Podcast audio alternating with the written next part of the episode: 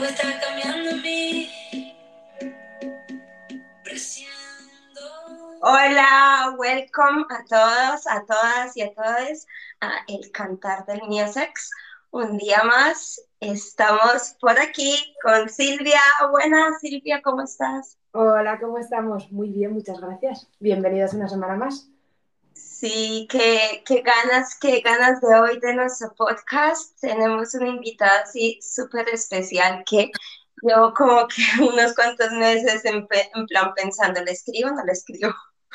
Como con ese susto y pues bienvenida, Virian de FEM Ancestral. Hola, muchas gracias por tenerme. Yo encantada. Para mí es un placer estar aquí. Bueno, estamos un poco con fenómeno fan, porque es la primera invitada conocida y famosa que tenemos, así que vamos a intentar hacerlo súper bien.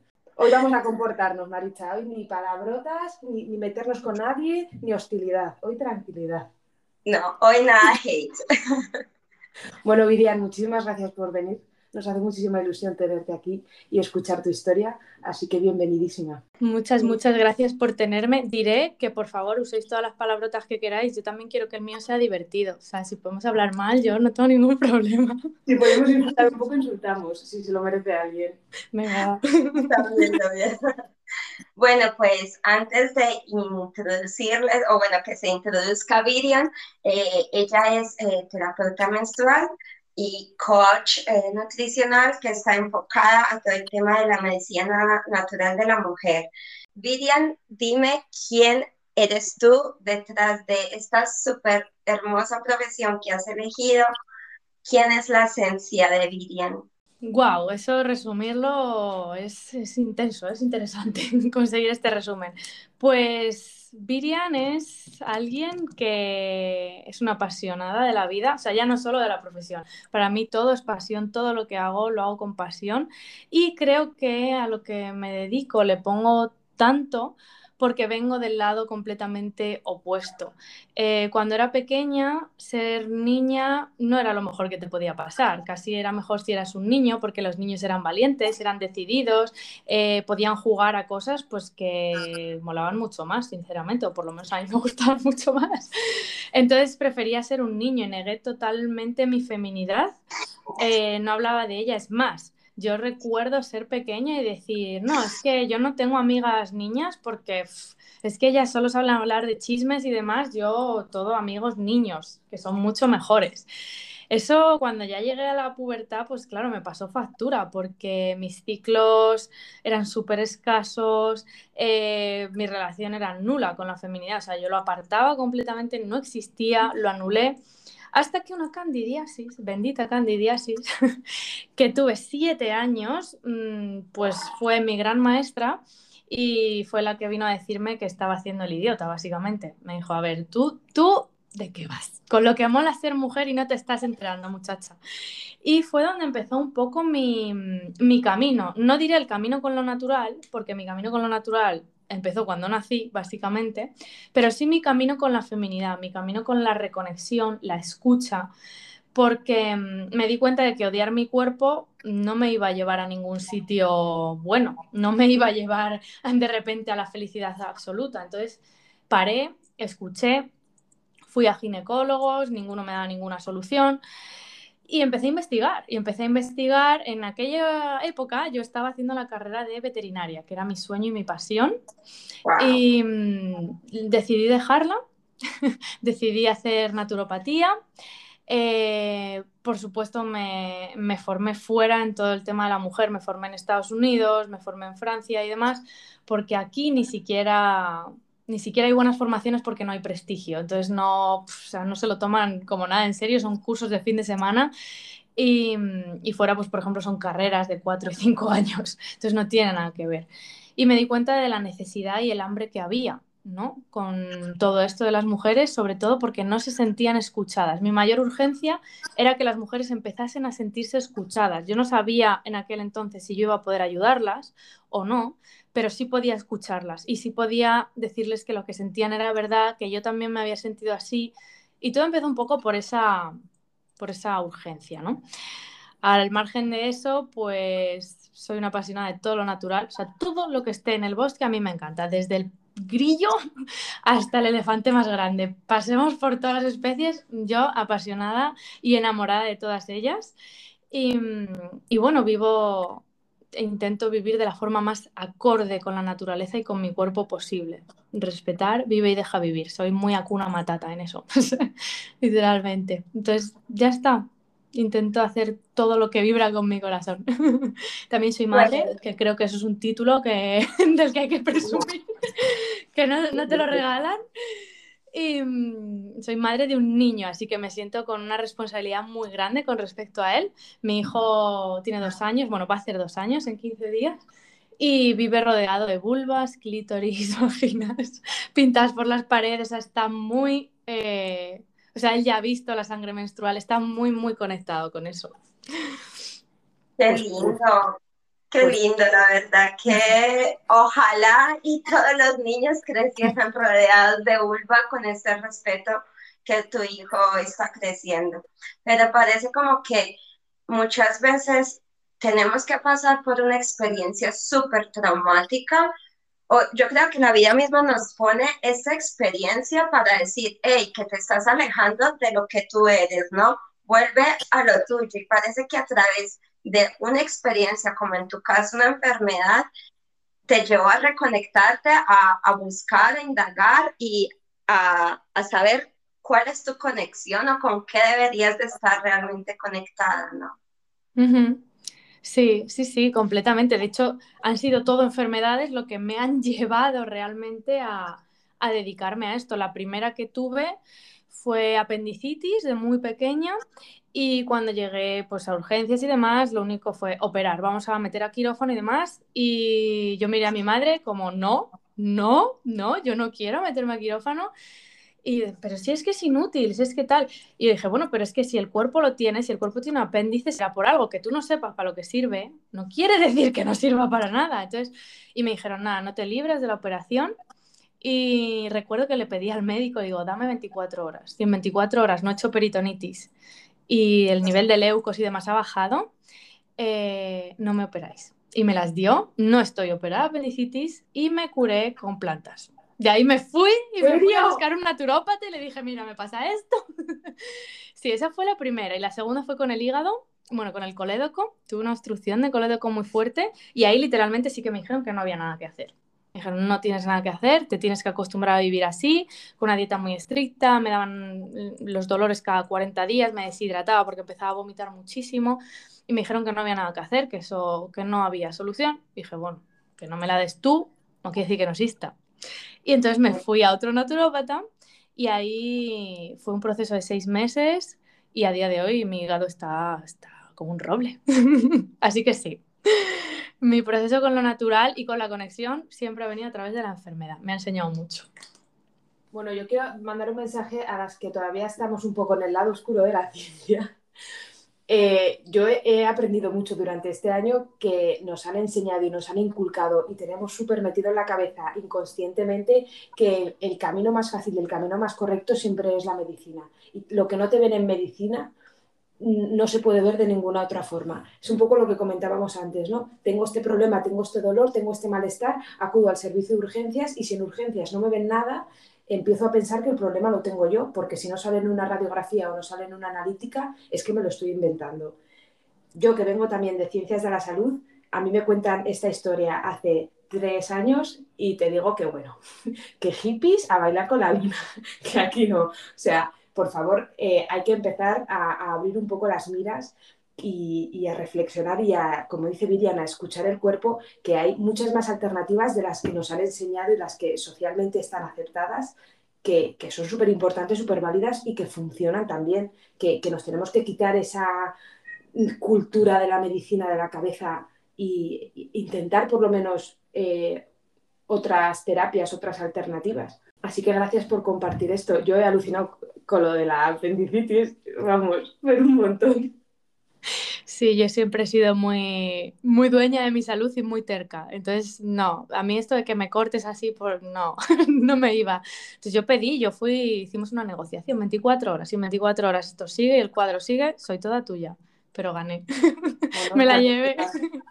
Ojalá más personas así de responsables de su propia salud, porque yo lo que veo más, bueno, personalmente, esto no es una encuesta de ningún lado, es que eh, ahora tenemos como mucha cultura de prisa de que me quiten esto ya, que me den una pastilla y, y sin yo hacer ningún esfuerzo, ninguna mejora de la alimentación, ninguna mejora de mi ejercicio físico, ninguna mejora de mi rutina, que me den esta pastilla y me lo quite todo. Y eso también es peligroso. Es una bomba de relojería. Hmm. Que es lo que está pasando con, con todo el tema de, de, la salud menstrual, ¿no? De, ay, es que me duele mucho la regla, mi premenstrual, o durante mi menstruación no puedo. La pastillita que te va a salvar la vida. Tómate tu pastilla que te va a hormonar cada mes, te va a quitar tu ciclicidad y eso te va a quitar todos tus dolores. Ahora, no te dicen estos efectos secundarios, no te dicen todas las partes que pierdes, ya no solo físicamente, sino a nivel más energético. ¿Cómo fuimos de, de, de, de estar tan en contacto con nosotras a creernos directamente y no plantearnos ya o dudar muchas veces de por qué esta pastilla me va a curar? ¿Cómo es que aceptamos tan fácilmente si no nos cuestionamos otras cosas que también intervienen y son tan importantes? Pues no nos las cuestionamos básicamente porque en la mayor parte de los casos no sabemos que existen. Una de las cosas que ha metido mucho la, no voy a decir exactamente la medicina alopática, pero sí la cultura de la medicina alopática es que eh, todo es muy local. Es decir, a nivel de medicina hay millones de especializaciones, ¿vale? Está la ginecología, urología, las que tú quieras, un montón y separan las cosas. Y a mí eso me, me, parece, o sea, no entienden, y estoy hablando con un amigo mismo que es médico, cuando yo le decía, pero vamos a ver, una candidiasis vaginal está a nivel digestivo, que tú, que tú sanes la vaginal, no quiere decir que el sistema digestivo de esa persona esté bien, sigue desequilibrado, hay que tratarlo.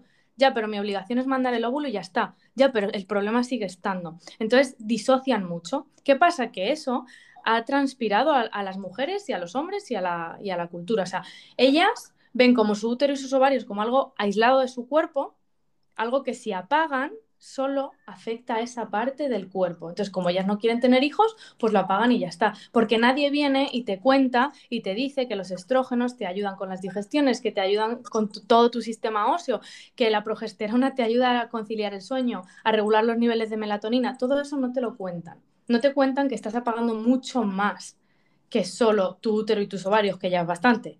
No te mm. cuentan que todo está interrelacionado y que si tú quitas una parte de tu cuerpo, eso afecta a todo el sistema. Y más a nivel hormonal, porque son los mensajeros del cuerpo. Son los que van y te dicen, oye, mira, esto hay que hacerlo así, esto hay que hacerlo así, esto vamos a hacerlo de esta manera porque ahora estamos en fase premenstrual y todo eso lo quitas. Pero no eran tontos, las mujeres sí le daban importancia a su sangre. Entonces, que hicieron el sangrado por deprivación, eso es totalmente químico.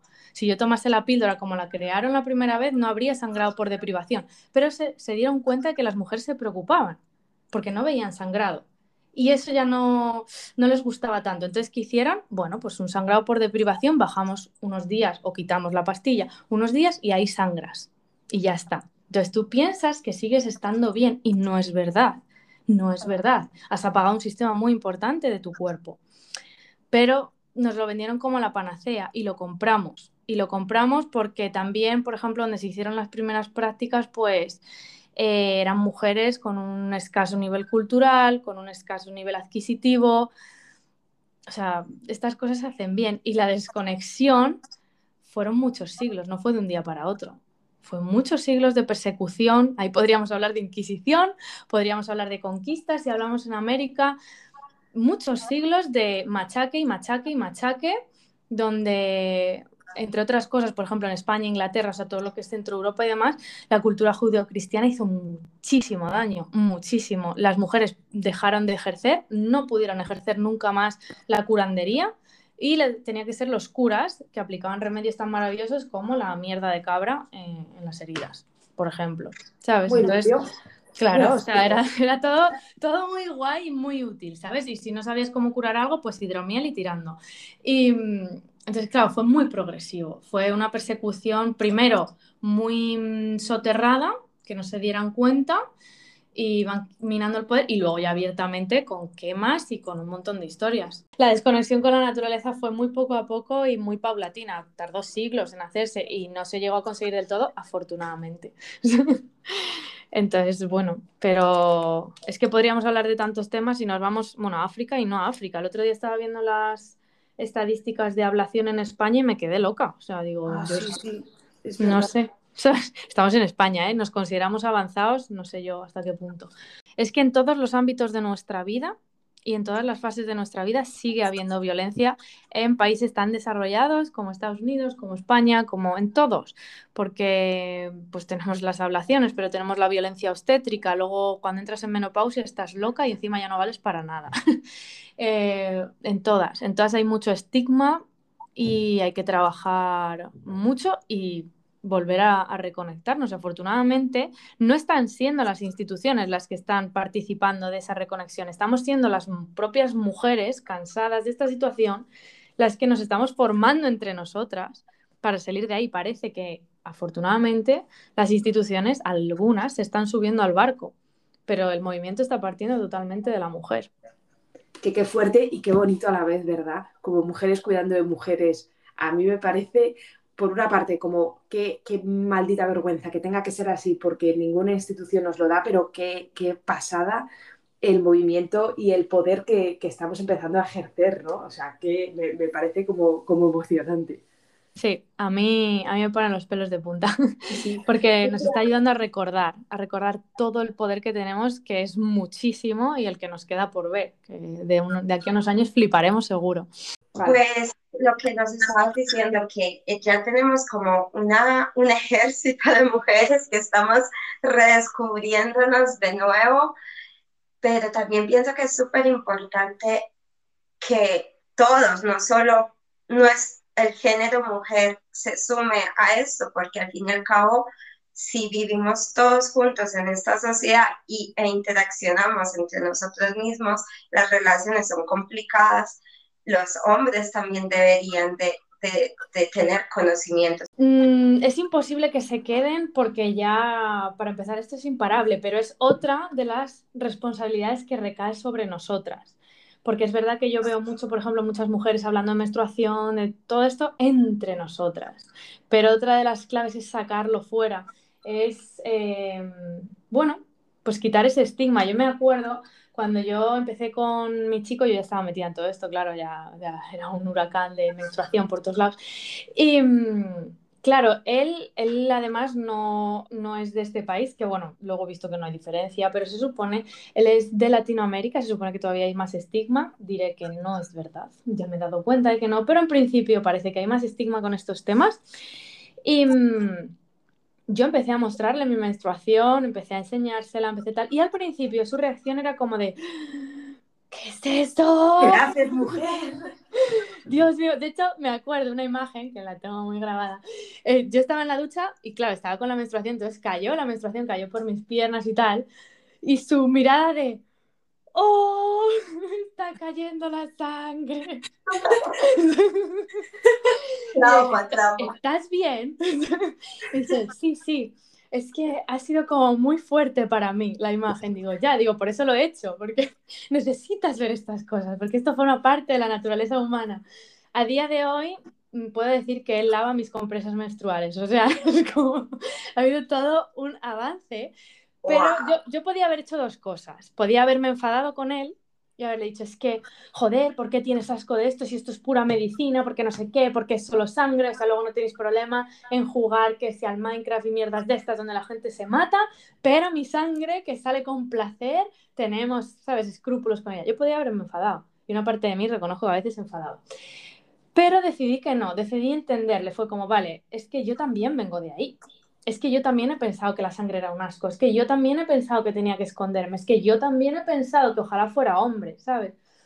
Entonces dije, bueno, mmm, pues venga, pues vamos a empezar este camino. Entonces yo pues dejaba las compresas en el lavabo con la sangre y me ponía a lavarlas, entonces él veía toda la sangre ahí que no sé qué y las eliminaba. Luego la última es que ya me lo llevo a ofrendar conmigo la sangre, o sea, ya se viene conmigo, digo, venga, vamos. Entonces ya lo ve súper normal, ¿sabes? En la última, de hecho, lo quería ofrendar en luna nueva y no era luna nueva cuando yo menstrué, entonces la guardé en la nevera.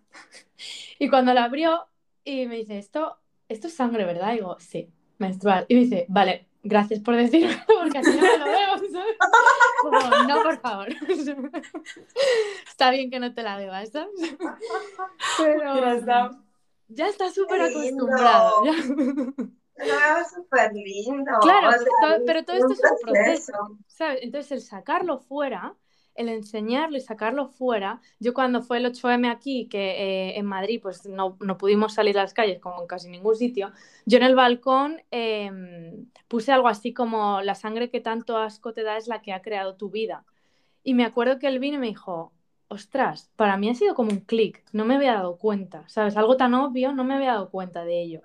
Como, pues eso espero, que ese mensaje sea un clic para muchas personas, que, que empiece a cambiar, pero es algo paulatino y nosotras, que a mí me encanta que hagamos piña entre nosotras, yo soy feliz cuando las mujeres se reúnen, tenemos que traer a los hombres con nosotras también y enseñarles, porque eh, esto es igual, en, en tribus ancestrales, en tribus sobre todo latinoamericanas y asiáticas, los hombres rogaban, rogaban, es que no es que lo pidieran, es que rogaban a las mujeres que por favor les dejasen beber su sangre menstrual, porque era como el líquido más poderoso dentro de su cultura.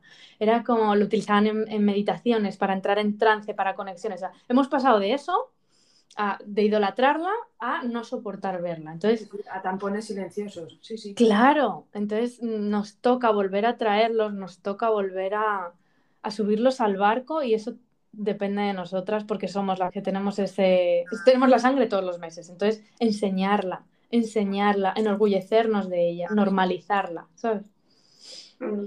y bueno Vivian seguro muchas personas estarán preguntándose bueno qué tiene que ver la, la sangre menstrual con las ofrendas a la luna a la naturaleza a ver explica un poco esa conexión que seguro muchas no, entienden. Pues es todo un camino, es todo un camino y tiene muchas vertientes y depende un poco de tu filosofía de vida. O sea, yo como he dicho, eh, para mí la naturaleza lo es todo. O sea, al final, sin madre tierra no hay ni menstruación ni nada, ¿sabes?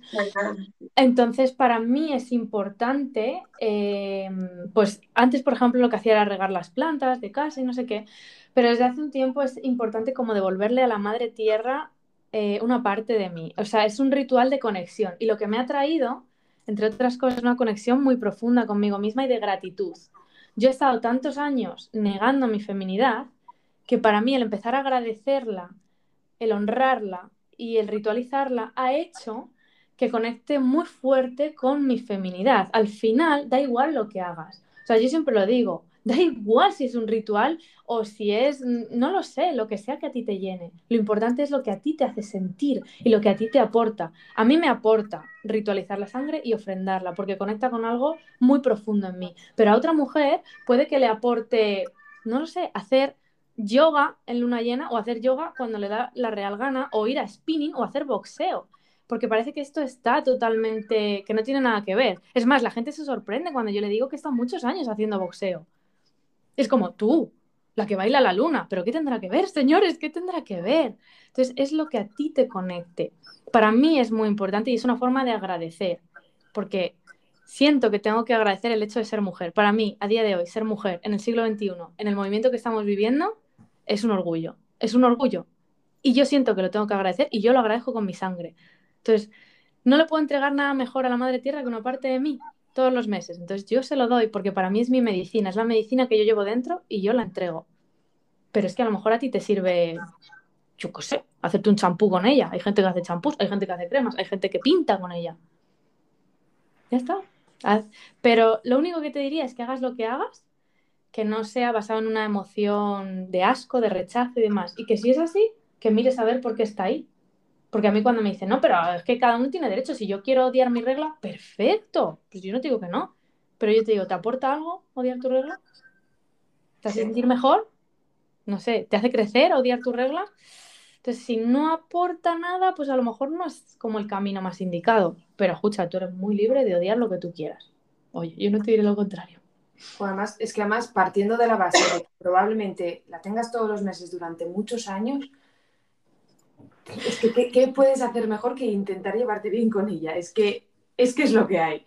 O sea, si luego ya, además de llevarte bien con ella, te llevas muy bien y la honras o la amas o estás esperando a que llegue, eso ya súper bien, pero por lo menos no tener mala relación es como, a mí también me parece súper importante, como súper básico para tener una vida feliz. Claro, es que, mm, es que es absurdo. Es como si yo me dedique, eso también lo hacemos. Si yo me dedico a odiar una parte de mi cuerpo toda la vida, dime tú a mí qué me va a traer bueno odiar esa parte de mi cuerpo. No me va a traer nada. Entonces, párate, observa, mira a ver de dónde viene ese odio, de dónde viene esa creencia y transmútalo, porque vas a estar con tu cuerpo hasta el día que te mueras. En principio, hasta donde yo sé, vas a estar con él hasta el día que te mueres. Entonces, mejor que te lleves bien con él. Y tu cuerpo tiene ciclicidad.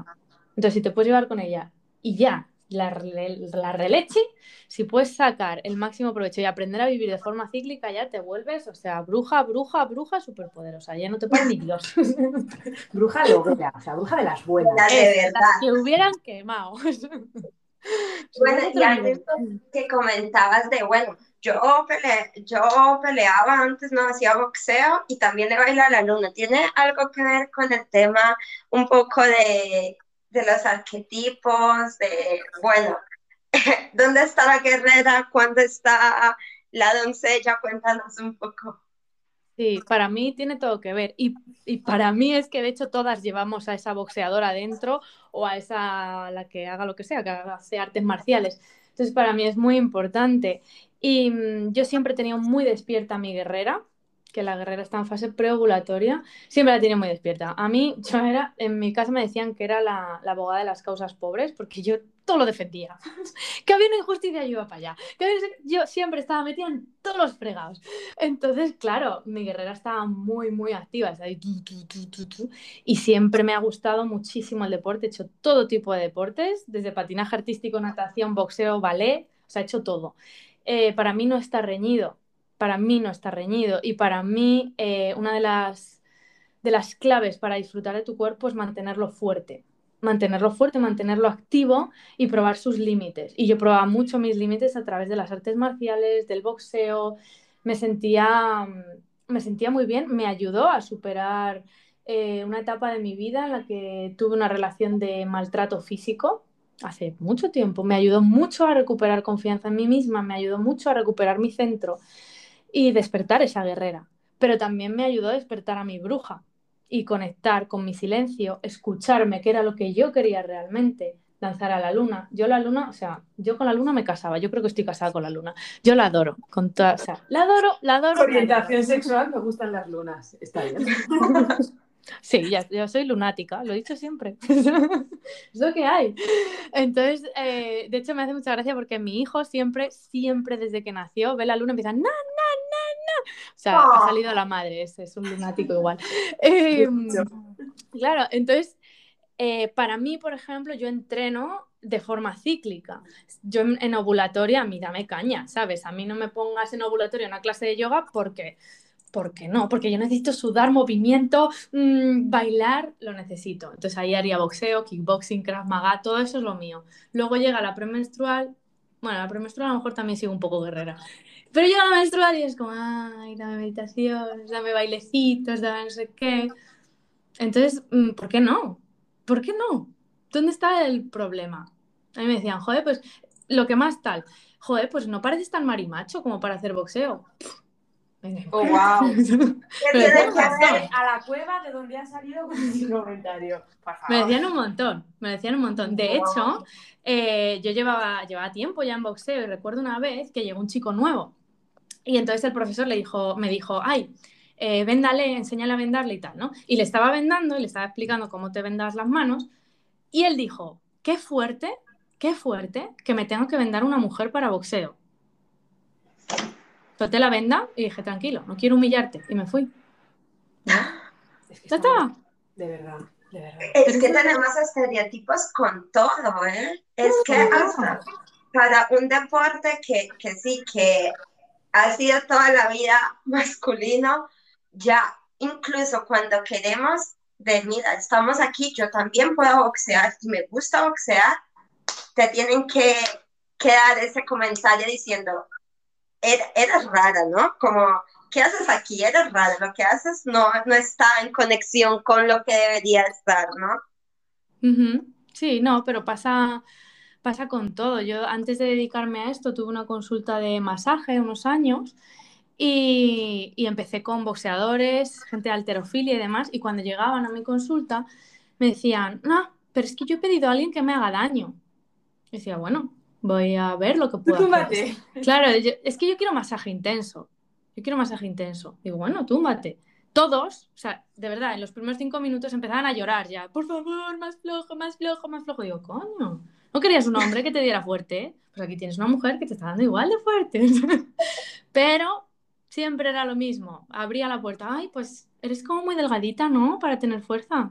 A ver, a ver. Siempre. Me tira baños así. Entonces, llega un momento que pues te da igual. O sea, ya llega un momento que te da igual. A veces le, le metes el dedo con un poco más de rabia, pero bueno, no pasa nada. pero mm, siempre en boxeo, en todo, y tienes que demostrar más. Y eso desde luego. Eso tienes que ir más y tienes que... Y alguna vez, pues algunos se lleva un zasca merecido, ¿no? Porque, porque abusan. Yo recuerdo una amiga mía empezó a boxear conmigo. El primer día se puso con un chaval y el chaval la empezó a dar bien. Como en plan de yo sé más que tú. Entonces yo estaba observando, yo estaba observando, yo ya llevaba años, estaba observando y a la siguiente le dije, tú te pones conmigo, por favor. El chaval no volvió a clase después de ponerse conmigo porque decía que cómo había podido vivir esa humillación que le había pegado una mujer. Es que es muy fuerte. Es que... Dejó boxeo, ¿eh? Dejó boxeo. Ojo. Ojo. ya está. Es básico todo, de verdad. Entonces, bueno, pues sí, por eso me parece muy importante tener despiertos los arquetipos y saber que tenemos a nuestra guerrera y que puede con todo y con más. Igual tenemos a nuestra bruja y tenemos a nuestra doncella, podemos pasar por todas las fases. Y eso es un privilegio, un privilegio que, por ejemplo, un hombre no tiene. Yo soy mística, me puedo transformar en todo lo que yo quiera. Pero ya un amigo eh, en estos días que justo me, mi regla se está terminando, yo creo que ya hoy le digo adiós, se lo decía hace dos días, porque me, me afectó mm, emocionalmente mucho y yo soy, la verdad que bastante lineal dentro de mi ciclicidad, soy muy, muy estándar, ¿no? Y me afectó mucho emocionalmente y se lo estaba comentando, entonces me decía, entonces es como que tienes muchas mujeres dentro de ti, ¿no? Y yo, bueno, pues para entenderlo así, es como varias, varias maritzas dentro de mí, ¿no? Que hay unas veces que Maritza está súper fuerte, súper energética y hay otros momentos que Maritza lo que necesita es hacerse una bolita, escucharse y no, no tener más interacciones durante un tiempo, ¿no? Porque el cuerpo te lo está pidiendo el mismo. Y la clave es eso, descubrir a, los arquetipos y, y saberle sacar el provecho a cada uno, ¿no? Bueno, se nos está acabando ya el tiempo de podcast. Eh, así que, si os parece bien, en estos últimos momentos, Vivian, lo que solemos hacer es eh, recomendaciones eh, o, bueno, o publi o algo de lo que tengas, pues mira, os podéis leer estos libros o estos Instagram o ver este documental, lo que te gustaría que la gente escuchara o viera o leyera después de escuchar este podcast. Pues estuve pensando mucho en esto porque no soy muy de recomendaciones, la verdad, me he dado cuenta recientemente, pero diré que hay un libro que está muy bien como para recuperar la sabiduría ancestral, la de la conexión de la mujer con la naturaleza y demás, que es el de Mujeres que corren con lobos de Clarissa Picola. Está muy bien, son cuentos cortos y te dan como para reflexionar, luego te explica un poco la simbología. Si quieres aprender a gestionar tu fertilidad, cosa que es muy poderosa y maravillosa, tienes el libro de Tu fertilidad, se llama así, Tu fertilidad, de Tony Wessler. Em, y luego el archi super mega conocido, Luna Roja de Miranda Gray. Esos serían como para empezar, a empezar a conocer un poco de qué va esto y demás. Luego, en cuanto a películas y documentales, no tengo ninguno porque no veo prácticamente la tele. veo, veo documentales como muy enfocados a ciertas temáticas, como pues el cambio climático y demás, pero... Em, y os diría que escuchéis mucha música que resuene con vosotras. A mí me encanta eh, es australiana y canta, bueno, toca música, diríamos, chamánica, de conexión. Tiene mucho, porque tiene hasta como electrónica, tiene muchas variedades, pero es muy de conexión. Y lo suyo es escucharla y bailarla y ya está. Pero sobre todo, mi máxima recomendación es que os escuchéis a vosotras mismas y que nunca, jamás, nunca, nunca, nunca os volváis a llamar locas. No lo estáis. No estáis locas. Estáis muy cuerdas y bendita cordura la de la mujer. ¡Ay, qué lindo! Piel de gallina para terminar. Me has puesto los vellos y los pezones de punta de la emoción. Gracias por querer participar eh, con nosotras. Es un honor tenerte. Has contado cosas súper interesantes y ojalá que el objetivo de nuestro podcast que que le llegue a muchas mujeres y que le intentemos plantar esas semillitas de cuestionamiento, de reflexión se haya cumplido, que seguro. Y de nuevo, mi recomendación es vayan a ver a Fem Ancestral en Instagram, eh, su podcast también, que lo tiene en YouTube, ¿no? Sí, sí, el podcast también está en YouTube, en ebooks, eh, en ebooks, eh, YouTube y, y Spotify. que ya me lío, sí, sí. Pues nada, ha sido un placer grabar con vosotras. Solo tengo una pequeña cosita más que decir y es que este podcast se lo dedico a Puri, a la abuela de Silvia, a la que pisó la tierra antes que nosotros y por tanto le tenemos que estar muy agradecida. Le mando todo, todo, todo mi amor y un abrazo súper fuerte para este proceso. Y nada, decirle que ha sido un placer grabar con su nieta, que es un amor, igual que Maritza. Y mm, de verdad, que muchas gracias por todas las mujeres que vinieron antes que nosotras y que nos han enseñado tanto sin darse cuenta. Así que un abrazo muy grande, Puri. Gracias, Viria, gracias. Gracias.